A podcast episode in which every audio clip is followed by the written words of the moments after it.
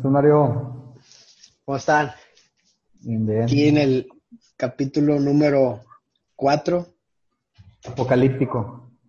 El, sí, apocalíptico por el coronavirus. Bueno, Pues bueno, retomando ahí el, el, el podcast pasado con la con el cierre de conclusión y la tarea que ahora le tocó a usted no me tocó de hacer la del- tarea del BOC, ¿cómo les fue? Ok, pues sí, aquella vez platicamos de, bueno, en mi caso particular, escuchar un poquito las necesidades de mis clientes, que en ese entonces hablamos de que eran los empleados, la diferencia entre las demandas que existen de los patrones actualmente y las eh, demandas también de, de- que exigen los chavos, ¿verdad? Los, los empleados. En esta brecha generacional, pues platicábamos de que existe un punto de encuentro, ¿verdad? Entre, no sé si recuerdas, pero entre la religiosidad que se les pide a los, a los nuevos, este, la nueva fuerza laboral y la flexibilidad que también piden ustedes, ¿verdad? Por la generación que está buscando un poquito más de flexibilidad en su carrera, en su vida profesional.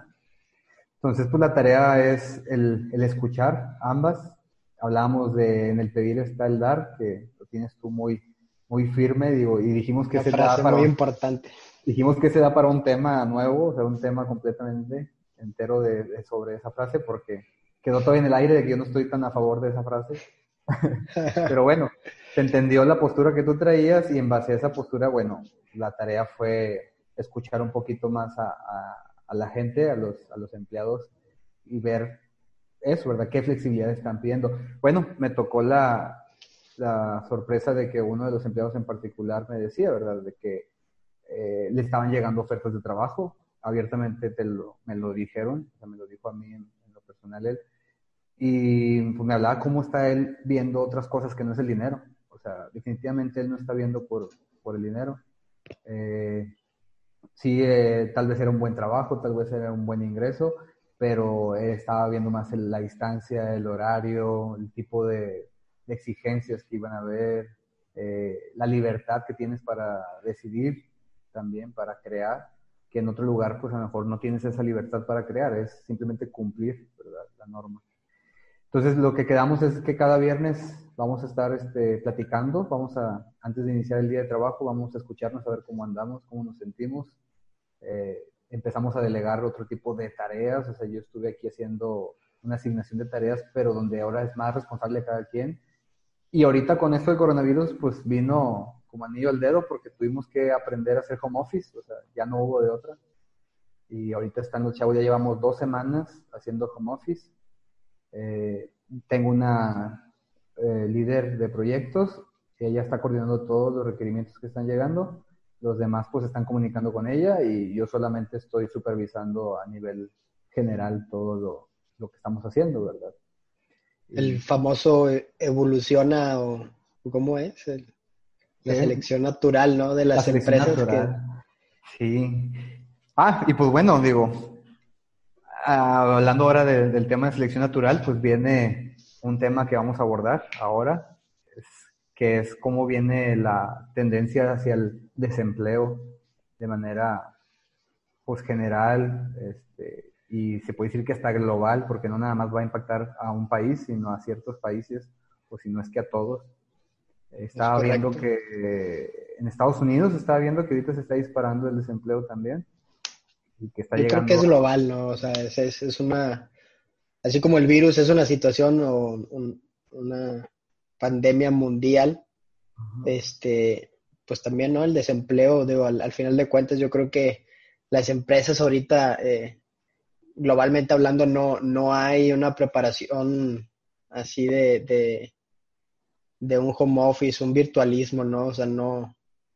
Digo, hay muchas empresas que sí, y yo no, no te voy a decir muchas, pero sí conozco a lo mejor de 100 personas que conozco, a lo mejor una es de que, pues no, yo a veces hacía home office y, o sea, de vez en cuando, pero no, no es normal, no es cotidiano en las empresas. Ahorita me topé con la con unas situaciones que, que me generaron mucho, mucho ruido.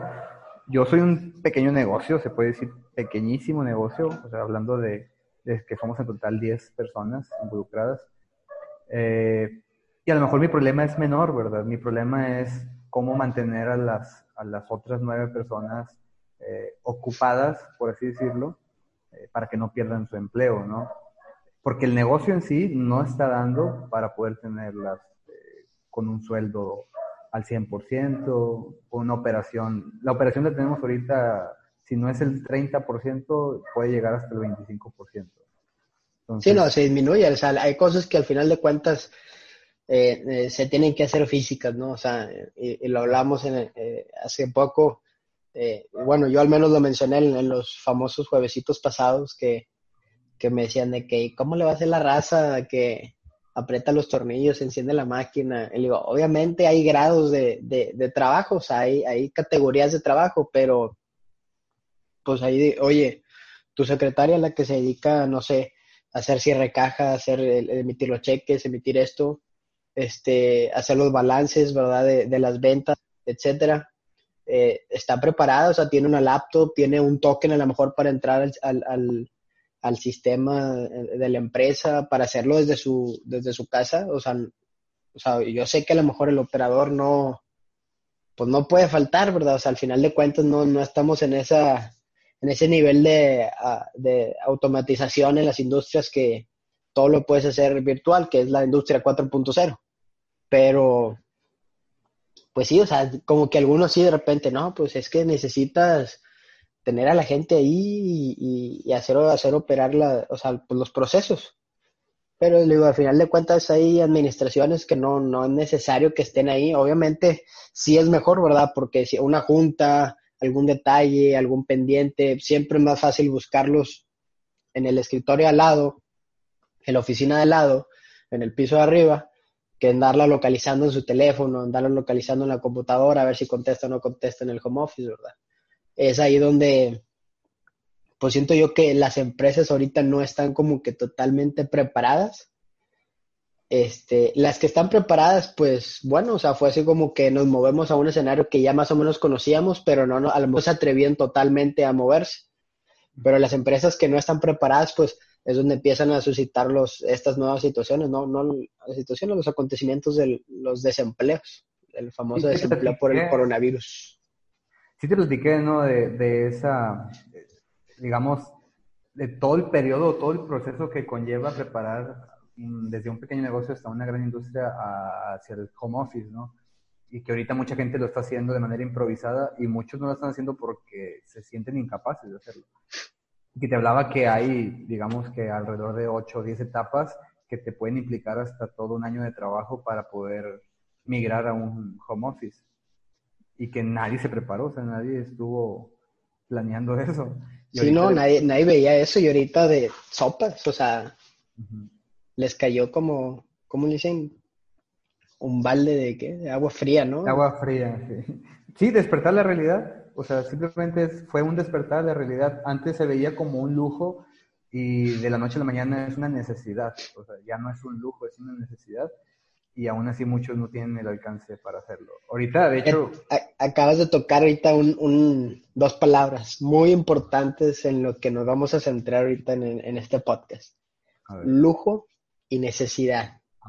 Y siento que va por ahí mucho de los despidos que están haciendo ahorita por, por lo del coronavirus. Las empresas se están dando cuenta ahorita que no ocupan ciertas posiciones.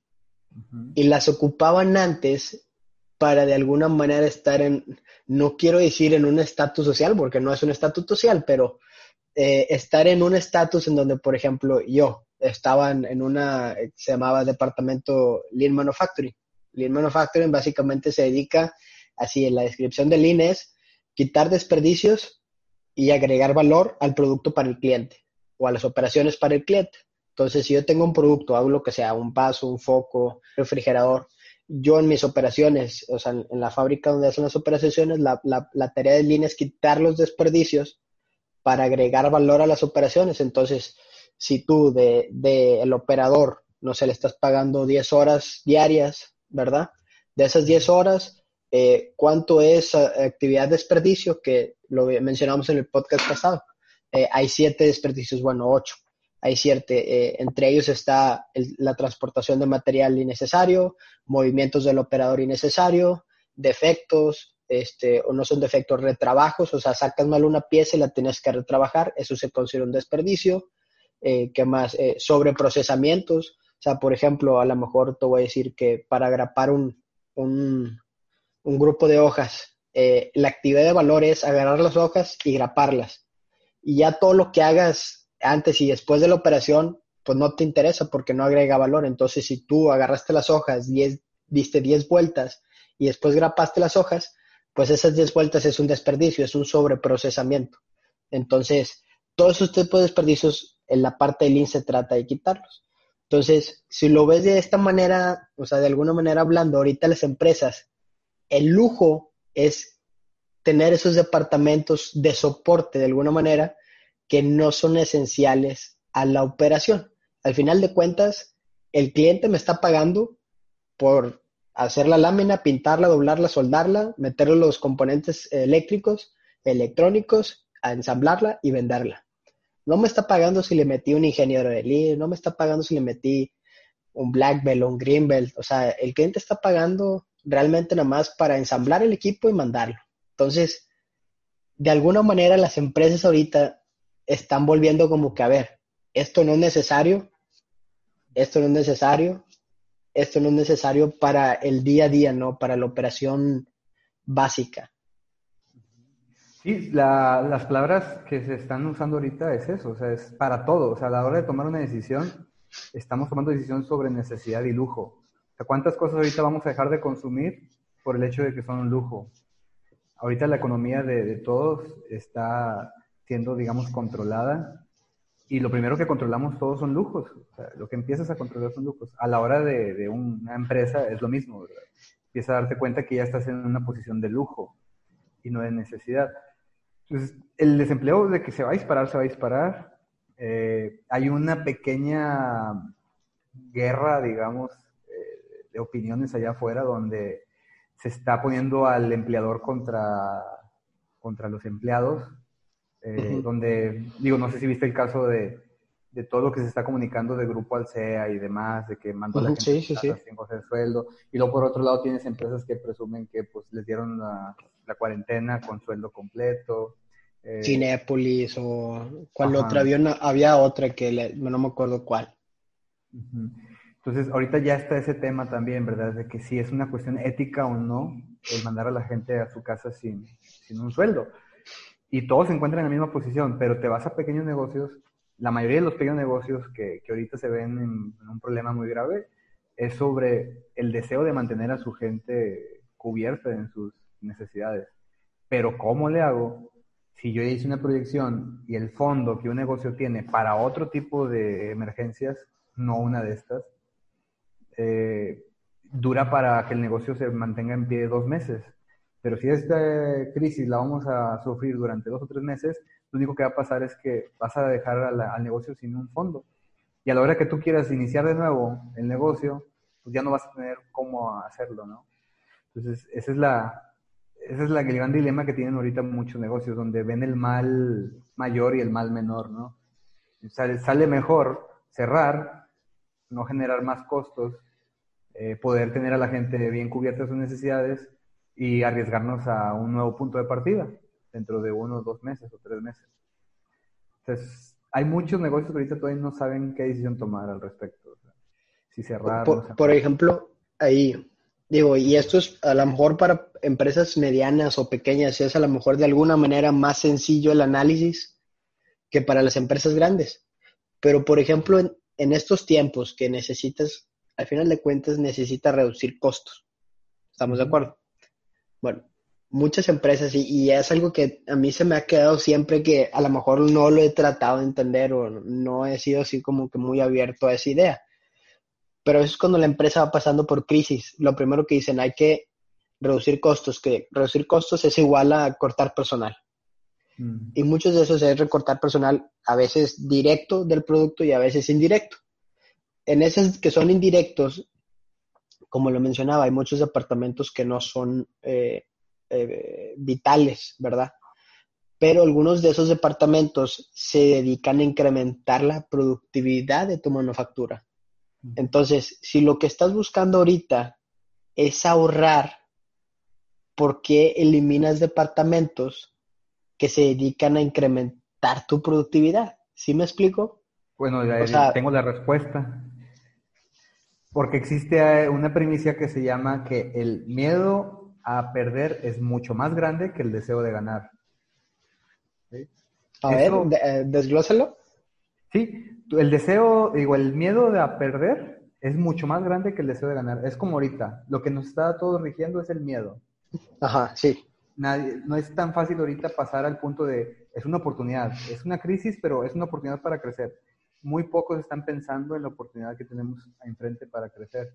La mayoría estamos concentrados en no perder sea, voy a reducir costos, voy a encerrarme, voy a esto para no enfermarme, para que no me pase. O sea, el miedo a perder es mucho más grande que el riesgo de ganar, o sea, que aceptar el riesgo de ganar. Me y, eso ahorita que, que, no le muevas, ¿no? O sea, a lo mejor de alguna manera, pues digo, papá se dedicó toda la vida a ventas y me acuerdo que me decían, eh, yo le decía, oye, pues páseme un contacto y tal, le digo, pues es que está pasando por mal momento. Me dice, al contrario, o sea, es cuando más este, cuando, es cuando más necesitan ahorros pásamelo, yo le puedo hacer un ahorro, etcétera.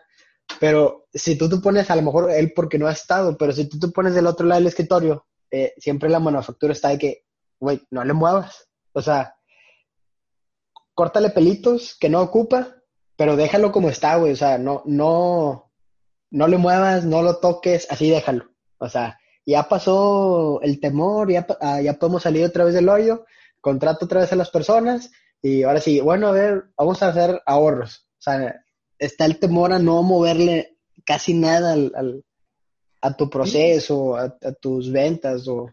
Y muchos critican al Tuca Ferretti, ¿verdad? Pero pues, es algo igual, es lo mismo, ¿verdad?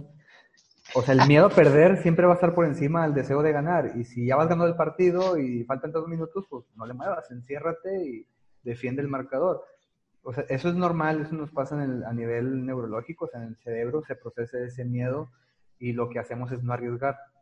Pero estoy en esa postura, como tú lo mencionas, de que es cuando más se necesita arriesgar, ¿verdad? Es, el all casi, casi se puede decir. Es, es, ahora sí que regresamos a la frase de eh, evoluciona o, o, ahí quedas, ¿no? Sí, o sea, mueres. Es donde empiezas a salirte de tu zona de confort, empiezas a, explorar terrenos que a lo mejor dices, oye, pues no sabía, o sea, no, ¿por qué? O sea, ¿por qué le tengo que dar por ahí? ¿Por qué no le tengo que dar por acá? Ahora sí es momento de tocar ese punto. Ante la situación que estamos viviendo, el desempleo, ¿qué caminos o qué recomendaciones podemos adoptar? Está esa simplemente, la de adaptarse, readaptarse. O sea, no puedo ahorita, yo te lo decía el otro día en una llamada, ¿no? O sea, si ahorita yo estoy desempleado porque me dijeron, eh, te vamos a ofrecer la mitad de tu sueldo porque no vamos a, trabajar, vamos a tener cerrado durante una semana o dos semanas, váyanse a su casa, cuiden su salud y les puedo pagar la mitad del sueldo y van a mantener su trabajo. Cuando esto se acabe, van a regresar y van a mantener su trabajo. Y que mucha gente no aceptó, o sea, mucha gente dijo, no, prefiero mejor que ya me salques del trabajo, este, y después busco otro trabajo, ¿no? Entonces, ese tipo de pensamiento es el que ahorita me hace un poco de ruido, porque no es una cuestión, una, que tu empleador haya provocado. Ajá, sí. Este, dos, dos, es una situación en la que el empleador va a buscar la manera de salir adelante como tú deberías estar buscando salir adelante.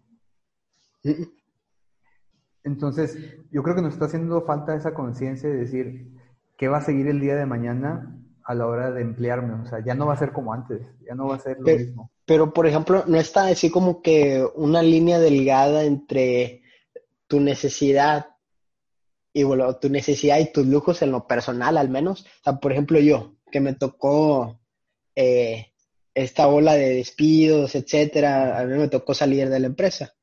Y ahorita me dice, ¿sabes qué? este, suponiendo si ganabas 10 pesos, a lo mejor encuentras un trabajo en donde te pagan 8 pesos.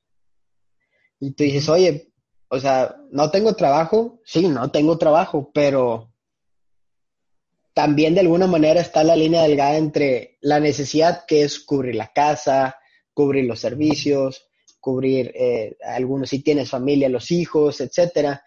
Y luego está el otro en donde dices, oye, o sea, sí tengo necesidades, pero también sé de lo que soy capaz, también sé, también sé de, de o sea, al final de cuentas eres un producto, ¿no? O sea... Eres, eres una empresa. Ándale. O sea, lo, lo, puedes ver así, o sea, eres una empresa, al final de cuentas necesitas flujo de efectivo, necesitas ah, utilidades, necesitas, este, eh, eh, ¿cómo le llaman? Los assets, los assets, los, este, los yo, yo, lo, yo, lo, veo así, eres una empresa, eres una empresa. ¿Qué crees que uno siente el día que el cliente te dice, sabes qué, hasta aquí vamos a prescindir de, de ti, de tus servicios, y vamos a cancelar el contrato porque no puedo gastar más o porque no estoy satisfecho, por lo que sea. Lo mismo que se siente un emprendedor o una empresa cuando te cortan un contrato, es lo mismo cuando es el desempleo. Es la misma sensación, si no es que más fuerte, porque el empleador todavía siente que detrás de él está defraudando a muchos empleados. Sí. Y acá eres tú responsable de ti. O sea, obviamente tus hijos es como si fueran tus empleados. Tú y tu casa, ¿verdad? Sí, imagínate yo con mis hijos y mi esposa, y si de un trabajo me despiden, pues yo siento que eh, estoy fallándole a mis empleados, que son mis niños y mi, esposa. Es lo mismo, exactamente lo mismo. Por eso la conciencia que yo invitaría ahorita es eso, o sea, que sepan que ustedes, o sea, la gente que ahorita vaya a ser desempleada, son una empresa a la cual su contrato, su cliente, les dijo que ya no puede ahorita invertir en eso que usted le estaba ofreciendo. ¿sí? Por, ejemplo, por ejemplo, por ejemplo, ahorita, tú me preguntas a mí, y agarramos un poquito el cacho del, del, podcast, del podcast anterior, eh, que es lo del el cambio generacional. Por ejemplo, yo ahorita, desempleado, este, empiezas a analizar algunos, algunos escenarios, ¿verdad? ¿Sabes qué? Empiezas a poner o algo propio o empiezas a buscar otra vez a la industria sin, sin tener la idea de tener algo propio, o el tercer escenario que es el mixto, que es generar algo propio para tener un ingreso extra que al final de cuentas, en paralelo, buscas también regresar a la industria, pero si te llega otra vez eh, la, desfortuna de, de, otra vez salir de la industria, pues ya tienes otro ingreso. Pero, por ejemplo, yo, al menos yo, eh, y lo veo por, por mi generación, no sé si lo comparto con los demás, pero yo pudiera ser a lo mejor el tercer escenario, es tener algo propio que me genere un ingreso, pero el regresar a la industria, yo sí soy mucho de que, o sea, estoy consciente que no tengo trabajo, pero si ganaba 10 pesos, no, no siento que firmaría en una empresa que me diera 8 pesos o 7 pesos. Porque de alguna manera y siento, a lo mejor es mucho de, de, mi generación, porque, oye, pues tengo una alta confianza, una alta autoestima de lo que soy yo, de lo que yo puedo lograr y lo que, volvemos a la palabra, lo que puedo trascender en tu empresa, en donde, pues no siento que me, o sea, siento que de alguna manera te estás como que colgando de una necesidad mía, ¿verdad? Que a lo mejor otras generaciones arriba puede ser de que, ah, no tengo ahorita nada, y si me pagas 8 pesos es, tengo algo, a tener 8, a tener 0, tengo 8. Que es como que lo que habíamos dicho la vez pasada, es la generación de más arriba, de más viejas, es de cumplir. ¿Sí me explico? No sé más o menos tú cómo lo sientas, si estás igual otra vez en el estira floja de las dos. Sí, es, yo creo que la invitación es que cambiemos la perspectiva, porque eso, ese plan que tú mencionas es el correcto porque vuelvo al mismo, eres una empresa. Es como yo cuando voy a una junta donde me están eh, metiendo a un pitch para, entre varias agencias, ¿no? Y me dicen, te ofrezco tanto y yo pienso que yo no valgo eso, pues yo simplemente pongo sobre la mesa de que no, ¿verdad? Yo considero que el servicio que yo te voy a dar y el resultado que yo te voy a entregar vale más. Entonces es lo mismo, ¿verdad? No es que sea que yo me ponga los moños o por orgullo no acepte el trabajo, no. Es, yo soy una empresa que ofrece un servicio y un producto y vale tanto, ¿no? Entonces tú vas a ir a dar, vas a dar con la empresa que está en el mismo canal que tú, ¿verdad? Que quiere exactamente ese servicio, esa calidad de servicio y está dispuesto a pagarlo. Es nada más eso.